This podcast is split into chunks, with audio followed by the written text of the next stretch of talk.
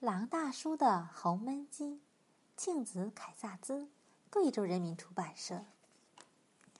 从前有一只狼，它喜欢各种各样的美食，除了吃，它再没有其他的爱好了。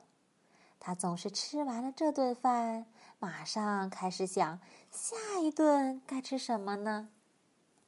有一天，狼大叔突然很想吃红焖鸡。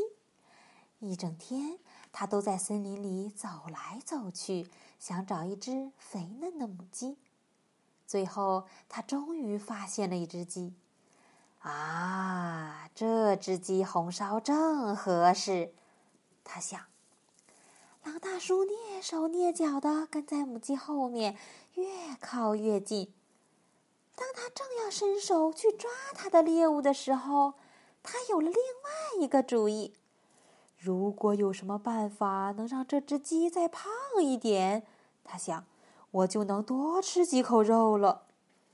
于是，狼大叔跑回家，冲进厨房，开始准备。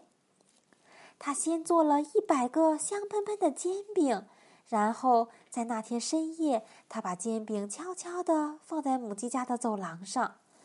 快吃吧，快吃吧，我可爱的母鸡，长得肥肥又胖胖，让我痛痛快快吃一场。他小声念叨着。过了几天，他给母鸡家送去了一百个香酥的甜甜圈。快吃吧，快吃吧，我可爱的母鸡，长得肥肥又胖胖，让我痛痛快快吃一场。他小声念叨着。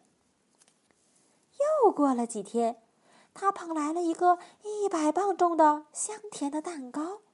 快吃吧，快吃吧，我可爱的母鸡，长得肥肥又胖胖，让我痛痛快快吃一场。他小声念叨着。终于万事俱备，那正是狼大叔一直期待的一个夜晚。他把一个大号焖锅取出来，装满水，放在火上。然后就兴高采烈的出发了。那只鸡现在一定胖得像个气球了，他想。让我先看看。就在他正要往母鸡家里偷看的时候，门突然打开了，母鸡尖声叫起来：“哎呀，原来是您呐，亲爱的狼大叔！孩子们，孩子们，快来看呐！”煎饼、甜甜圈和那个香甜的大蛋糕不是圣诞老公公送来的，那些都是狼大叔送给我们的礼物。鸡宝宝们全都跳到老狼身上，总共亲了他一百下。哦，谢谢你，狼大叔，你是世界上最好的厨师。那天晚上，狼大叔没有吃到红焖鸡。不过，鸡太太倒是给他做了一顿相当丰盛的晚餐。嗯，怎么会是这样呢？